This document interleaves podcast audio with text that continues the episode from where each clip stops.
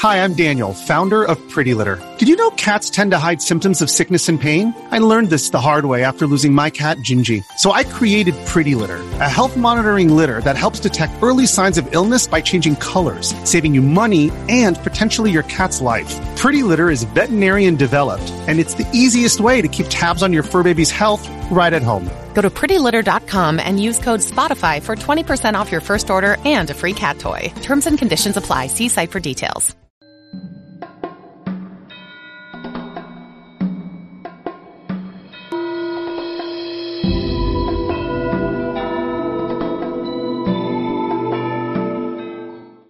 闻佛音，见佛法。感谢各位师兄收看今天的节目。吴玉华，湖南平坦村，一个活人阴差，灵魂随时奉召外出抓魂，靠灵魂离体为阴间阎王当差二十年。今天这个视频节选自《平阳再生人》一书，将为你揭示：寿命不是由健康状况决定，而是到期必死，故何必贪生怕死？积德行善方是正途。吴玉华。一九六八年四月十六日，生于湖南通道县平坦村。这样持续了半年之后，他开始被召去执行阴间任务。执行了数月之后，他才明白，原来他不由自主被征召去当了阴差，执行的任务就是作为一名队员，与队长一起用暴力索拿阳间寿命到期的灵魂。吴玉华最近一次执行任务是七天前在隔壁高团村。我用这次任务详细说明执行流程。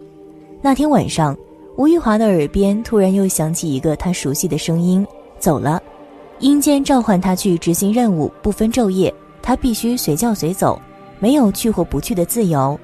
如果白天耳边响起召唤，他会很快困得厉害，到第三声，他一定会进入熟睡状态。若是晚上或本来就已经睡着了，则只要叫一声。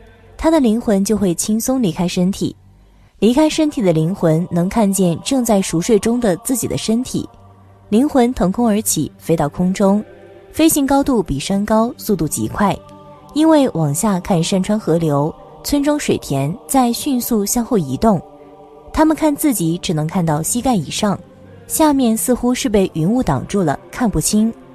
吴玉华离开身体的灵魂只能看到灵魂世界。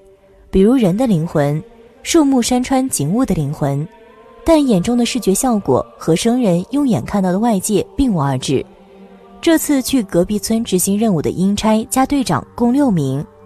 当阴差二十八年来，他一直没有问谁是队长，也不认识小组内其他成员，因为距离不过几公里，所以很快就飞到了目标村庄的上空。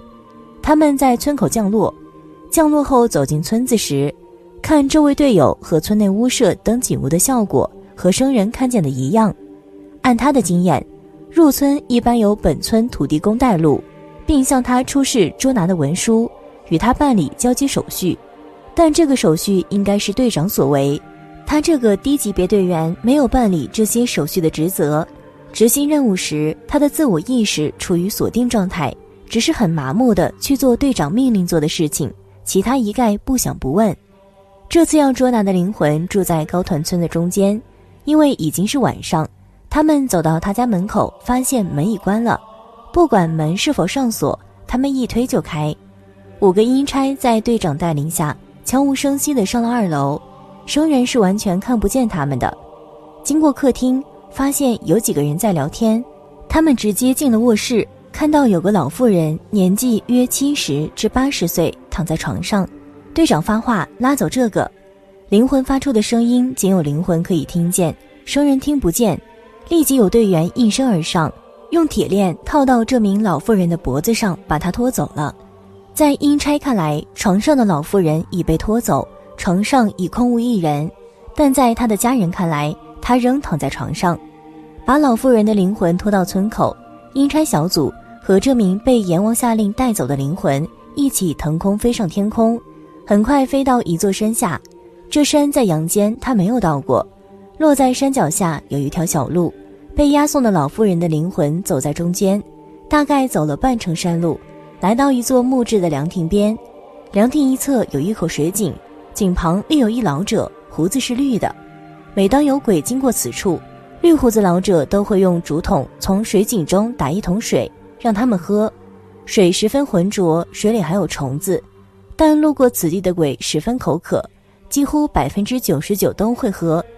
上几口老者递上来的脏水，如果过往的鬼不想喝，这个绿胡子老者也不勉强。被押送的鬼喝完水，大家略作休息，又上路了。他们沿山路转到山的另一侧时，看见前方有一条河，河上有石桥一座。吴玉华记得，他只能看到桥中间，桥对岸的景物看不清，似有云雾遮挡。但这时他突然醒了，醒后略一回顾，就知道刚才去哪个村捉了哪个人的灵魂。又过了两三日，传来隔壁高团村。他参与捉拿的那个老妇人死亡的消息，吴玉华说，大部分任务都是比较顺利的，因为对活人而言，他们来去悄无声息，且多数可在短短两三分钟内完成任务，但偶尔也有不顺利的。二十多年前在黄土乡，他们就曾碰到一例。黄土乡的这名妇女三十出头，年轻强健，无病。吴玉华这群阴差连续五个晚上都没有抓走她。原因是这名青年妇女特别勤劳，每晚在家纺纱到深夜。她用的是手工纺车，纺车纺轮上有十多根木棍，纺纱时那纺车上的轮子带着木棍快速转动。不知为什么，这群阴差对这个土机械很畏惧。队长逐个命令队员上前索拿，但每个队员都不肯上前，所以大家就在门口等他停下来。可这名勤劳的妇女一直工作到深夜，也没有停下来的意思。执行任务有时间限制，执行不完，到时也得返回。这样连续五夜都无功而返，至第六天，队长严肃训话：“上头有令，这次我们无论如何要把他带走。”这次他们不是晚上，而是中午行动。他们入村找到这名青年妇女时，她正在村里的井边打水。几个阴差悄悄靠了上去。这时，青年妇女已打好两桶水，她像往常一样把竹子做的扁担横在双肩上，正弯下腰用扁担勾挂两个水桶时，队长向吴玉华下令打。吴玉华冲上前用铁锤猛击妇女的头部，一锤下去，他立即倒地。其余队友上前用铁链把他拖走，而他的身体当即倒地猝死在井边。吴玉华说。是先打再拖走，还是不打就直接拖走？主要看被执行人凶还是不凶，而不是简单的看性别和年龄。吴玉华说，有一次他们执行阴间任务，不但完全失败，而且自己还遭到了暴打。那次事件发生在数公里外的养烂村，时间约二零一一年。他们一行数人刚进寨子，不知什么原因，此寨土地公的样子看起来非常凶。不由分说，冲过来就对他们大打出手。这群阴差立即作鸟兽散。吴玉华跑在最后，被这个土地公逮个正着，几下子就被打倒在地。暴怒的土地公一只脚还踩着他后背，令他动弹不得。这时有个声音在耳边响起：“这个不可以打，放过他。”吴玉华不知这句话是说给谁听的。土地公踩了一会儿，最后还是放他走了。他们几个阴差灰头土脸，各自回去了。吴玉华没有再次被召去抓那个人，他估计是阎王换另一组阴差去执行这个任务了。吴玉华是村里的一名普通村民，作为杨氏人，他的活动范围不大，所以只熟悉附近几个村子。因此，如果抓的人是本村的或附近村子的，他的灵魂外出抓完返回，略一回顾，便知谁的灵魂被抓走了。早年，若某晚抓了某人的灵魂，次日又在街上碰见那个人。就会忍不住对他讲：“你准备下后事吧，可能活不了几天了。”有时是对他们的子女讲，这样做却犯了阴间当差大忌。因为吴玉华泄密，有几次他自己晚上被鬼差捉走，在阴间受到严厉的惩罚。有一次，他的灵魂被鬼差押到某个他不曾到过的山后，降落后细看，房舍比阳间的低矮，但与当地阳间建筑样式类似。房子里面有几个鬼，青面獠牙，面目可憎。有两个鬼用两块木板和绳索把他捆住，他被夹在木板中间站立。然后有两个鬼用锯从头到脚把他锯成两半。锯的过程中虽然血流满地，但他却不觉得很疼。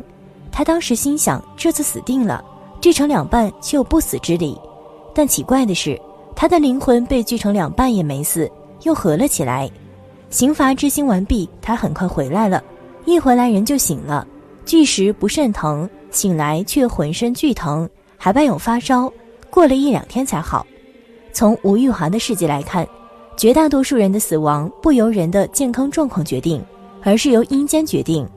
阴间阎王派出差役去带走某人的灵魂，结束其阳间生命。其健康状况不是考量内容，这完全颠覆了传统的寿命概念。人在某一世寿命的长短，肉体的健康状况可能不是核心因素，记载在生死簿上的寿限才是真寿限。也就是说，某个人即使年轻健康，没有任何疾病，仍然可能因为灵魂被阴差带走而迅速死亡。也许有人会质疑阴间的这个做法，你看人家年纪轻轻，啥病也没有。阴差把人家活生生打死了，其实阴差并没打死任何人，只是分离了灵魂和肉身，灵魂也没有死亡，只是被强行带走了。有些被打死的人这一生似乎也无大罪恶。